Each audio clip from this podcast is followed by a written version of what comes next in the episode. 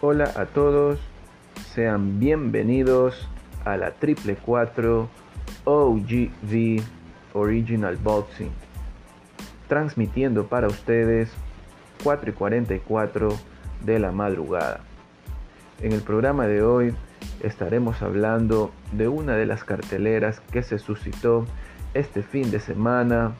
sabiendo que fue un fin de semana muy transitado dentro del pugilismo. Empezamos. En la pelea de hoy que estaremos analizando es entre Germán Charlo y Macías Montiel, la misma que fue muy atractiva, que mantuvo a todos de pie dentro del espectáculo del boxeo que nos pudieron presentar estos dos pugilistas. Si bien es cierto, Macías Montiel pierde, pero seguramente él va a ser recordado más que por sus victorias, va a ser recordado más por esta derrota, debido al corazón y la garra que puso en cada round ante un Charlo, claro está, superior base a lo técnico, con un boxeo de élite muy superior, muy técnico, pero que Macías Montiel supo administrar su fuerza, su corazón dentro del ring, lo mismo que mantuvo a la gente a la expectativa, brindándole esa sensación que nos gusta a todos los fanáticos del boxeo. Por otra parte, pudimos apreciar también que Juan Macías Montiel, dentro de todo el boxeo y dentro de toda la pelea, hubo momentos en los cuales complicó a Charlo, no se la dejó muy difícil y puso en tensión a la esquina del estadounidense. Por el lado de Macías Montiel, pudimos ver a un Montiel muy diferente a lo que pudimos ver dentro del combate con Centeno o con el combate que perdió ante Jaime Munguía, un Jaime Munguía que ganó, que ya estaremos hablando próximamente de, este combate que se suscitó, con Camil Cermeta, ex contrincante de Triple G, pero un Macías Montiel que cuando enfrentó a Munguía fue noqueado en el segundo round, un Montiel ahora ante Charlo muy diferente debido a lo que acostumbraba Montiel es que tratar de encontrar la contra. Recuerdo que a Munguía lo invitaba a las cuerdas, se tiraba a las cuerdas eh, para poder atraparlo entrando a su oponente. Debido a este estilo de boxeo de Montiel, a veces se les da las cosas y a veces no. Entonces, Charlo muy inteligente. Sabemos que Charlo es un boxeador muy técnico, un boxeador el cual es impredecible dentro del cuadrilátero, sabe cortar muy bien el ring, eh, que planificó sin duda una estrategia muy elaborada para enfrentarse a un Montiel con un antecedente de pegada, porque la pólvora en los puños de Montiel no se la niega a nadie, pero la carencia de técnica también es algo evidente. Sabemos que Germán Charlo es un boxeador súper técnico y que en defensa es muy bueno, pero en su poder de knockout a relación de un solo golpe no lo puede conseguir tan fácilmente debido a que Charlo es un boxeador de noqueador, pero noqueador de acumulación de golpes. Lo mismo que trató de aplicar dentro del combate. Pudimos ver un quinto round en el cual se complicó todo para Montiel, Charlo tirando todo lo que tenía, muchos golpes de poder, pero sin duda alguna la garra, la asimilación, y los huevos que tiene Montiel dentro del cuadrilátero en este acontecimiento demostró que tenía para más y pudo sobrevivir a ese quinto round que parecía que se le iba de las manos. Pudimos ver a un Macías Montiel ya entrando en aguas profundas, hablando de, de un séptimo round que pudo complicar a Charlo, que parecía que le daba vuelta al combate. En un octavo round también ya buceando en aguas profundas, Macías Montiel tratando de complicar a Charlo y Charlo recuperando todo esto, tratando de quitarle la voluntad y el ímpetu a Macías Montiel, conectando golpes arriba y golpes abajo, de abajo hacia arriba, tratando de quitarle la iniciativa, lo cual fue algo intermitente de Montiel, pero que supo manejarlo, que supo eh, administrarlo y supo boxearlo a su manera recalcando que un Macías Montiel en este combate muy diferente a lo que acostumbrábamos a ver de este boxeador. Macías Montiel también por momentos cambiaba su guardia de derecho a zurdo con la intención de confundir a Charlo y si bien es cierto pudo confundirlo por momentos, pero que Charlo dentro de toda eh, esta situación supo controlar, tratando de conectar golpes claros y efectivos en las zonas blandas para ir tratando de hacer daño y disminuir la potencia y el boxeo de Macías Montiel. Por otro lado, un Germán Charlo muy inteligente en su boxeo, supo administrar toda la pelea en sí, supo administrar el control de la misma para poder llegar y establecer ese ritmo hasta el final. Dos estilos muy diferentes, el de Charlo y el de Montiel, el mismo que se prestó para brindarnos un show boxístico, una velada para verla de pie. La misma que, bueno, a Montiel lo deja en buenos términos, eh, lo deja con la frente en alto esta derrota debido a que pudo dar lo mejor de su boxeo, pudo complicar por momentos contra un Charlo que conectaba golpes de poder, combinaciones de poder y que cuando entraba a la zona de fuego, a la zona de, de candela, tiraba combinaciones de poder y salía. Consciente de que si se queda en la zona de fuego, en la zona quemante con Macías Montiel, podría complicársele debido a que esa es la zona donde por lo general invita Montiel a sus oponentes. Y Montiel, como ya lo ya lo dijimos, es un oponente el mismo que puede ser noqueado temprano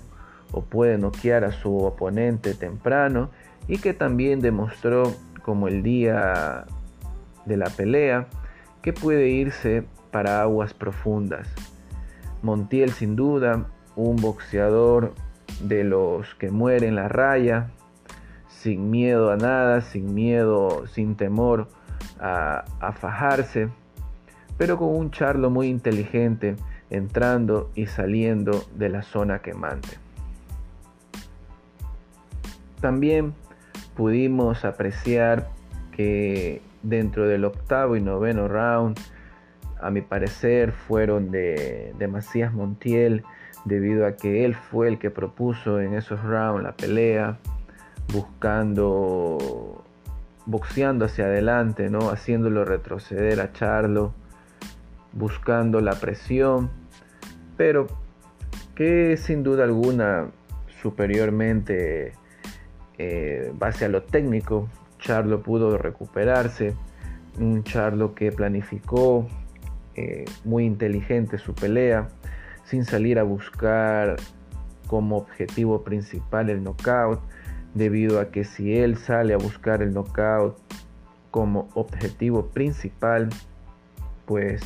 corría el riesgo de ser noqueado ante un Macías Montiel con una pegada muy fuerte. Charlo se antepuso ante un Montiel con mucha autoridad, una autoridad que los caracteriza a los dos Charlos, sin duda alguna. Hay que reconocerlos ellos cuando pelean, la autoridad que ellos tratan de establecer dentro del cuadrilátero es muy respetable, ya lo pudimos ver a, Charlo en ocasiones eh, pasadas en sus combates, siempre usando esa misma autoridad ante sus rivales. Algo muy bueno dentro de su boxeo y que lo supo aplicar este fin de semana y le resultó muy bien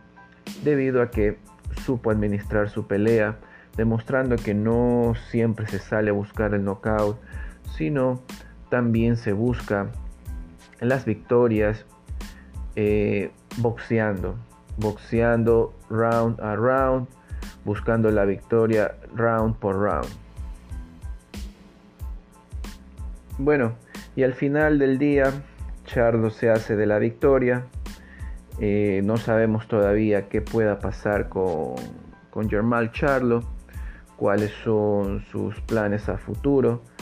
Podría ser eh, un Dimitrios Andrade, tal vez. Puede ser Jaime Munguía o como él dijo en el cuadrilátero, podría ser un Gennady Golovkin, Triple G, pero que un Golovkin que está más interesado en, en Ryota Murata, eh, sin duda alguna un Golovkin muy cauteloso debido a que ya a mi opinión se encuentra en el cierre de su carrera, a estas alturas confundirse o o equivocarse al elegir un oponente muy duro, joven y en su, en su tiempo, en su prime, algo muy, muy arriesgado para Triple G. Por otra parte, que suba, que suba Charlo a 168 para enfrentar a Saúl el Canelo Álvarez, algo muy complicado. Eh, algo muy complicado, tal vez no por Charlo, más bien por Al Heyman. Señor Al Heyman quizás le tenga bloqueada esa puerta a Germán Charlo, esperando los resultados de Khaled Plant versus Saúl El Canelo Álvarez. Recordemos que Khaled Plant y Charlo son del mismo establo de Al Heyman. Entonces por ese lado creo que se mantiene Charlo en la 160 y bueno, tendríamos que esperar a ver qué pasa. Por otro lado, tuvimos la pelea de Isaac el Pitbull Cruz versus el bandido Vargas, un peleón sin duda alguna. Sabíamos que iban a llover truenos y relámpagos con esta pelea un Pitbull Cruz con 13 años de diferencia ante el bandido Vargas, pero un bandido Vargas muy digno de admirar,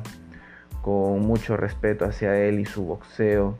que supo asimilar golpes increíblemente de poder con mucho veneno y mucho pólvora de Isaac el Pitbull Cruz, eh, por momentos de tú a tú, pero que al bandido Vargas no le servía mucho la pelea de, estar en la zona quemante, de ir a fajarse como a él acostumbra con el Pitbull Cruz debido al factor poder, debido al factor peligro y zona de confort, porque al Pitbull Cruz la guardia corta, eh, fajándose en la pelea de cabina telefónica, él es muy peligroso tirando combinaciones de poder. Lo pudimos ver dentro del combate. Pudimos apreciar en la pelea también un par de cabezazos, el último de estos ya faltando eh, segundos para terminar el, combate a 10 rounds. Eh, abrió la ceja con un corte muy serio, con un corte muy peligroso al bandido Vargas, lo mismo que fue parada la pelea y de una manera insólita y errónea, un error garrafal del doctor del, del, evento, de la esquina, del ring, eh, permitir que continuara el bandido Vargas con un corte de semejante magnitud fue un error muy grande porque pudo traer consecuencias extremadamente peligrosas para el bandido Vargas. Eh, felizmente no, no hubo más allá, no fue más allá el corte, pero una victoria muy, muy bien merecida de Isaac el Pitbull Cruz, que a mi consideración está muy bien dentro de su boxeo, un poder boxístico increíble, creo que es de uno de mis boxeadores favoritos, pero que en la pelea con el bandido Vargas pudimos ver eh, ciertas deficiencias con relación al jab. No, no pude apreciar muy bien o muy mucho trabajo en el jab de Isaac el Pitbull Cruz debido a que no lo lanzaba y cuando lo lanzaba sin duda alguna paralizaba cualquier intención de ataque de, de el bandido Vargas y pudo conectar muy bien con su jab en las pocas veces que lo, que lo usó. Hay algunos aspectos para pulir, tanto para el Pitbull Cruz y el bandido Vargas. Y bueno, eso fueron las dos eh, peleas, eh, dentro de las dos peleas eh, relevantes. Estaremos hablando en, otro, en otra entrega sobre las otras peleas que se suscitaron en Guadalajara con Chávez Jr. y Anderson Silva. Y bueno, mis amigos de la Triple 4, OGV, eso fue el programa de hoy. Para cualquier pregunta o sugerencias me pueden encontrar en Instagram como arroba J8A444. Un fuerte abrazo y sobre todo protéjanse todo el tiempo.